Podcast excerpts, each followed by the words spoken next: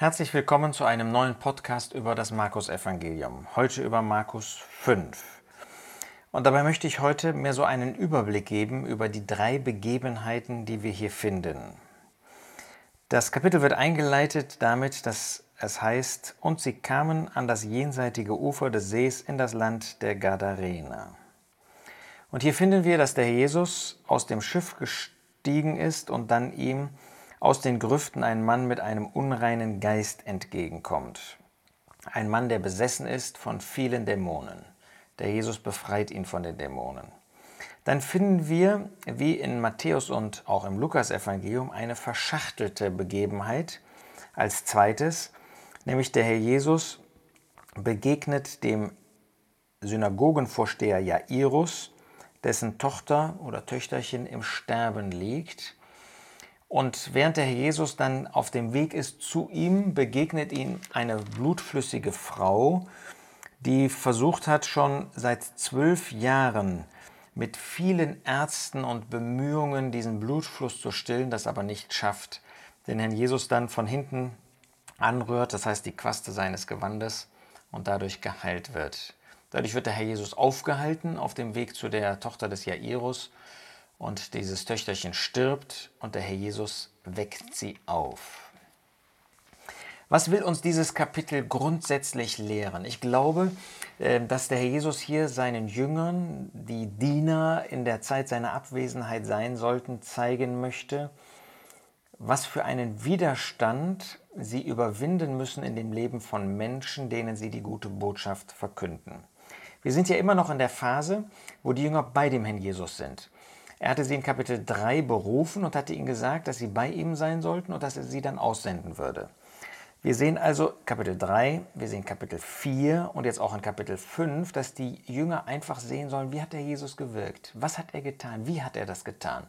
Und dazu gehört auch dieses Kapitel, wo sie lernen, wie er mit Menschen umgegangen ist, die sozusagen das Heil Gottes nötig haben.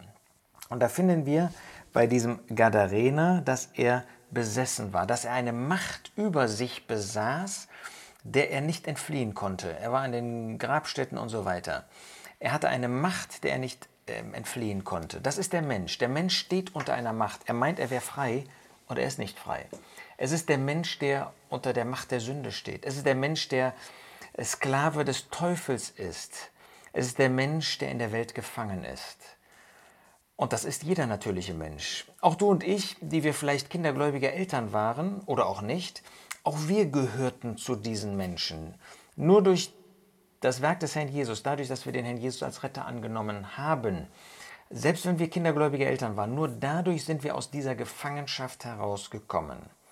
Also die erste Botschaft ist, da gibt es Menschen, die stehen unter der Macht des Feindes Gottes, des Feindes des Herrn Jesus dann finden wir diese Frau mit dem Blutfluss. Das zeigt, dass aus ihr etwas herauskommt und sie konnte das gar nicht stillen, sie konnte das gar nicht verhindern.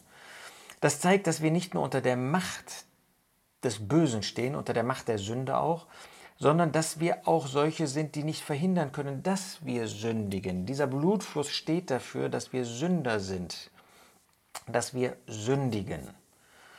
Und dann gibt es drittens dieses Töchterchen, das gestorben ist. Das ist das, was der Apostel Paulus in dem Epheserbrief uns zeigt, dass wir für Gott tot sind.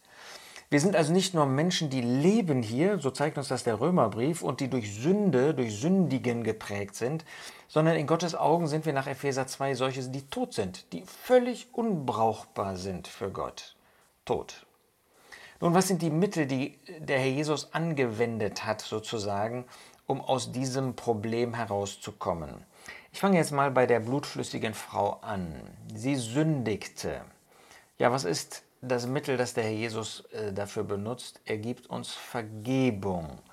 So, diese Vergebung selbst wird in diesem Abschnitt nicht so sehr betont, sondern es wird mehr gezeigt, was auf der Seite dieser Frau nötig war. Der Jesus sagt zu ihr in äh, Kapitel 5, Markus 5, Vers 34, Tochter, dein Glaube hat dich geheilt. Das heißt, diese Heilung, diese Rettung, diese Errettung bekommen wir durch den Glauben. Mittels des Glaubens, sagt der Apostel Paulus, sowohl im Epheser als auch im Römerbrief. Der Glaube ist auf unserer Seite nötig, das Werk des Herrn Jesus anzunehmen. Und wenn wir das tun, dann bekommen wir Vergebung der Sünden. Schwieriger ist die Sache mit der Macht der Sünde, dass wir unter der Macht eines anderen stehen. Man hat ja gefragt, äh, was macht das eigentlich aus, Sünder zu sein? Sind wir Sünder, weil wir sündigen oder sündigen wir, weil wir Sünder sind? Beides ist wahr. Wir sind Sünder, weil wir sündigen, das heißt, das macht offenbar, dass wir Sünder sind. Aber die tiefere Ursache liegt darin, wir sündigen, weil wir Sünder sind, weil da eine Natur in uns ist, die böse ist, die unter der Macht des Teufels, unter der Macht der Sünder, unter der Macht der Welt steht. Und während Gott uns die Sünden vergeben kann, weil der Herr Jesus sie getragen hat, kann er unsere sündige Natur, die unter der Macht des Teufels steht, kann er nicht vergeben. Was kann er damit tun? Was sagt uns der Apostel Paulus? Dass wir mit Christus gestorben sind. Das Einzige, was Gott tun kann mit dieser alten, mit dieser sündigen Natur ist, die mit dem alten Menschen, er kann ihn verurteilen, er kann ihn richten. Da gibt es ein ganz einprägsames Beispiel, meine ich, um das zu verstehen.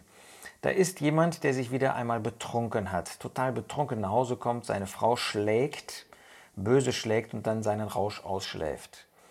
Am nächsten Tag steht er auf und sagt zu seiner Frau, das war total verkehrt, was ich gemacht habe. Vergib mir, dass ich ein Trinker bin. Da sagt die Frau zu ihm, ich vergebe dir, dass du getrunken hast. Ich vergebe dir auch, dass du mich geschlagen hast. Aber dass du ein Trinker bist, das muss ich verurteilen. So hat auch Gott gehandelt. Er vergibt uns auf der Grundlage des Werkes des Herrn Jesus, dass wir gesündigt haben, dass wir Sünden begangen haben. Aber dass wir Sünder sind, kann er nicht vergeben, das kann er nur verurteilen. Und das hat er getan am Kreuz von Golgatha. Als der Herr Jesus dort gestorben ist, da sind wir mit ihm gestorben.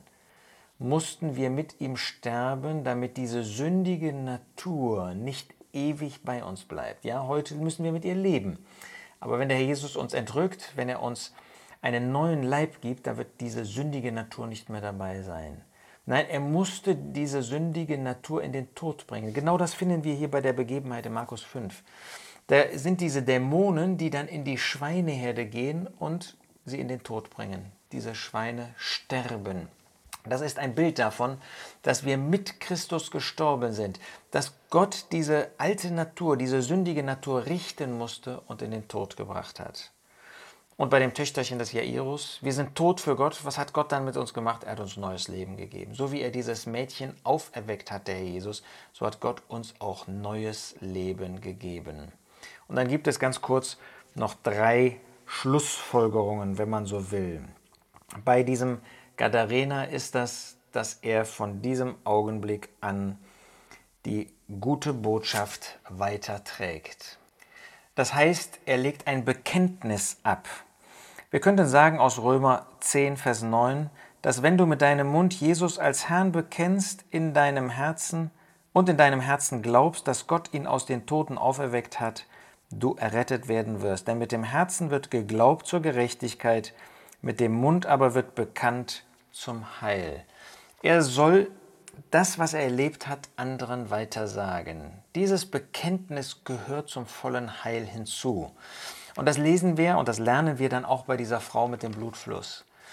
Sie war ja zitternd, sie hat zwar diese Veränderung erlebt, aber erst als sie dieses Bekenntnis ausspricht vor dem Herrn und den Menschen, finden wir, dass der Herr Jesus zu ihr sagt, Tochter, dein Glaube hat dich geheilt, geh hin in Frieden und sei gesund von deiner Plage.